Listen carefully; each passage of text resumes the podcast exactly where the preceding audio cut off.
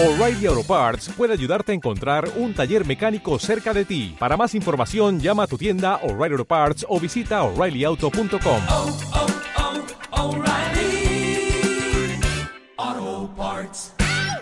four o'clock tomorrow. Tell you what, this is what I need you to do. Whatever the concern is, look over the website, all that type of stuff. Make a list of your questions so that we can get your questions answered and we can resolve and show you how to put some money in your pocket. Why do I do that? Because, see, if I let them tell me they'll get back with me, they're in control. If they're in control, they understand that you need them in their business and they'll never call you back.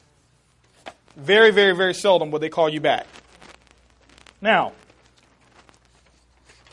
when they see I do that, they understand that I'm a very serious business person. I run my business like a business. I don't care if they don't get involved in the business. I want them to know that I'm a very serious business person. So I booked that appointment. The other thing is this if I call them back without an appointment, it's considered what we call hounding.